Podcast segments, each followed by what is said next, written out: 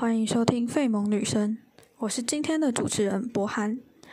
这次的主题是登山中的女性主义，我想跟大家分享两个内容。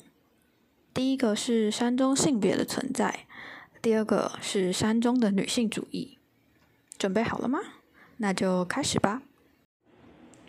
首先，先给大家一个观念：登山跟一般社会一样，到现在为止。仍是个由男性主宰的领域。为什么这么说呢？依据过去的登山史，几乎所有的探险家、早期开拓登山风气者均为男性。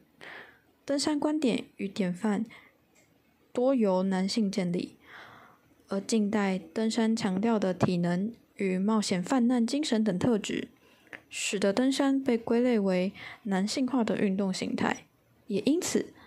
使得女性在接触登山活动时，较男性会遇上更多来自个人的人际的或是社会的阻碍。但这件事我在一开始是不清楚的。来到第一部分，山中性别的存在。记得小时候，我不喜欢也不擅长运动，在父母的陪同下，我踏入了山林。从家附近的小山到公路旁的百岳山，让我感受到了世界。山林中一幕幕的美景令我惊艳，自己的体能受到了路线的挑战，最后到达山顶的征服感使我震撼不已。就是这些经历，让我持续不断的走向山林。进入大学的我，义无反顾的加入了登山社。只是登山似乎不再那么单纯了。社会中的登山环境，加上社团人数少，所以有着“女生当男生用，男生当畜生用”的说法。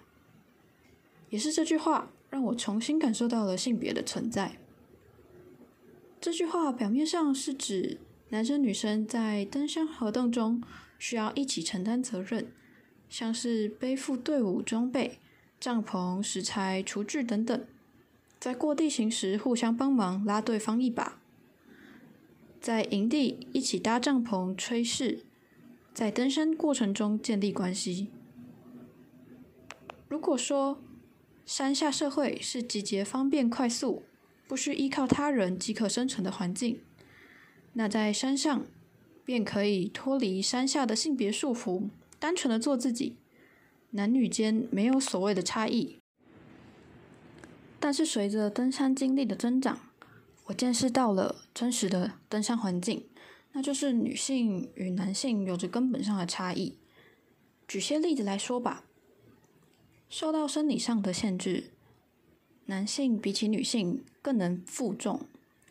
在正常行走下，我最多能背到二十公斤，而社团中大部分的男性都可以背到二十五公斤。所以在分配队伍装备时，通常是男生负责重物，如帐篷类；女性则是负责较轻却较麻烦的器具，像是厨具。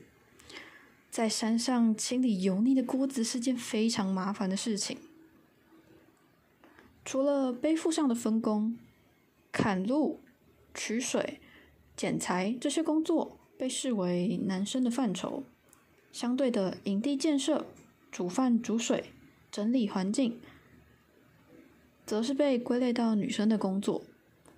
通常，女生表示想要做男生工作的时候，大多只会被视为补充战力，不会真的做到工作。像是远离营地去取水时，到头来女生也不会背到水，仿佛只是跟着去玩的。作为生理女性，在几乎没有隐秘环境下，也有着许多的不方便。像是替换衣服、上厕所，都需要一定的空间，以及确保不会被男性队员看到。若是遇到惊奇，生卫生措施跟身体不适都需要被确保。对于其他男性队员来说，可能是个麻烦，因为没有办法做到，或是不被允许做上述的事情，女生都会被安排。或是自行选择情绪劳动的工作，像是整理营地、处理山野活生活的细琐之事，还有察觉他人的情绪与身体状况，并给予关心。担任照顾者，也掌握着队伍的气氛。另外，像是在我们社团有明文规定，男女都有参加训练、晋升成干部、领队、向导的机会，但实际上，男性仍较会被期待。举个例子来说，在面对困难地形训练时，男生会被锻炼，给予多次的机会，让他试试自己突破；反之，女生则会相对被认为不可能挑战成功，而直接被帮助。想当然尔，男性进步的幅度大，女生则小。我们三社的历史悠久，几十届前的学长姐，呃，带有根深蒂固的传统观念，他们都期望是由男生承接社团。我作为前任的社长，常常被这群老学长们问：什么时候才会换男生当社长啊？听到这种。话总是令人难过。我不觉得自己比同届的来的逊色，却总是因为性别而被有所挑剔。上述的社团经验分享，我想以黄丽莹硕士论文中一篇提出的观念来作结，名称是《越过生命的那一座山：女性的登山体验与登山对其生命影响的生命经验的影响》。身处在世，女生总是会被社会要求像个女生，性别是作为社会基本结构之一。当女生初入山中时，在缺乏安全资源、隐私的山野环境，以及团队内有完成共同目标的前提下，彼此紧密依赖，就像是脱去各种社会符号，在这样的新环境、新制度中。女生可以不用像个女生，可以像个人。换句话说，此时的性别被消除了。但是，随着时间一久，意识到生理性别的不同，且由多数男生所建构的登山舞台上，促使人们表现出阳刚气质，以符合理想的登山者形象。这时，仿佛山上是没有性别的。每个人都被要求像个男生，而同时，山下的性别运作模式仍然在山上发酵。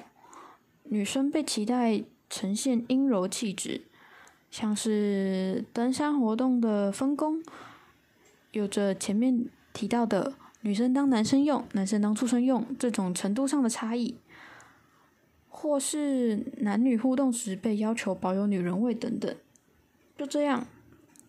从山下到山上，环境中的转变使得性别从消失到出现。接着，让我们进入第二部分：山中的女性自主。如同前面所说的，登山是由多数男性所建构的，但现在已有越来越多的女性走入山林。不论是在大学社团已经有经验，或是踏入职场后才现身于山岳之中，他们会成群结队的出现在台湾的焦山、终极山、百岳那蜿蜒的山径上。虽然国内各主管、各登山主管机关尚未整合出登山人口的性别统计资料，但从户外用品店的角度来说，女性登山客在近年大幅出现，是个再明确不过的事实。随着登山系女子的遍布，登山界近几年常会看到登山王美照，多数是女性在美丽的山头上穿着运动内衣的照片，这招来很多网友的留言批评，像是。不要教坏别人，爬山怎么可能穿的那么露？甚至化妆、穿凉鞋这些内容。但谁说这些照片就是一切呢？只要在天气允许的情况下，只穿运动内衣当然可以。等到气温转凉再加衣服就行。化妆当然也可以，只要自己背得动所需要的装备。在特定的环境及有一定的登山技巧下，穿凉鞋爬山无非不可能。总的来说，不是每一个拍完美照的人都没有相应的登山知识，所以这些批评我认为不可理喻。应该说，只要打好预防针，例如确保照片拍摄时是安全的，同时宣导正确的登山观念就可以了。对于那些在网络上发布完美照的人，我认为他们想要传达的是身体自主这件事情。当女生的身体自主表现在外表上，想怎么穿、怎么拍照、给人看什么，核心是可以由自己掌控并定义形象的。就如女性在平地也会追求自我形象，过想要的生活，山上也是一种生活，只是空间有所不同。既然在平地可以追求展现自己的自由，那换个地方，在山上也可以做到相同的事情。以上两个内容，山中有没有性别的存在，以及从完美照看山中的女性自主，是我今天想要跟大家分享的关于登山中的女性主义。谢谢你的收听。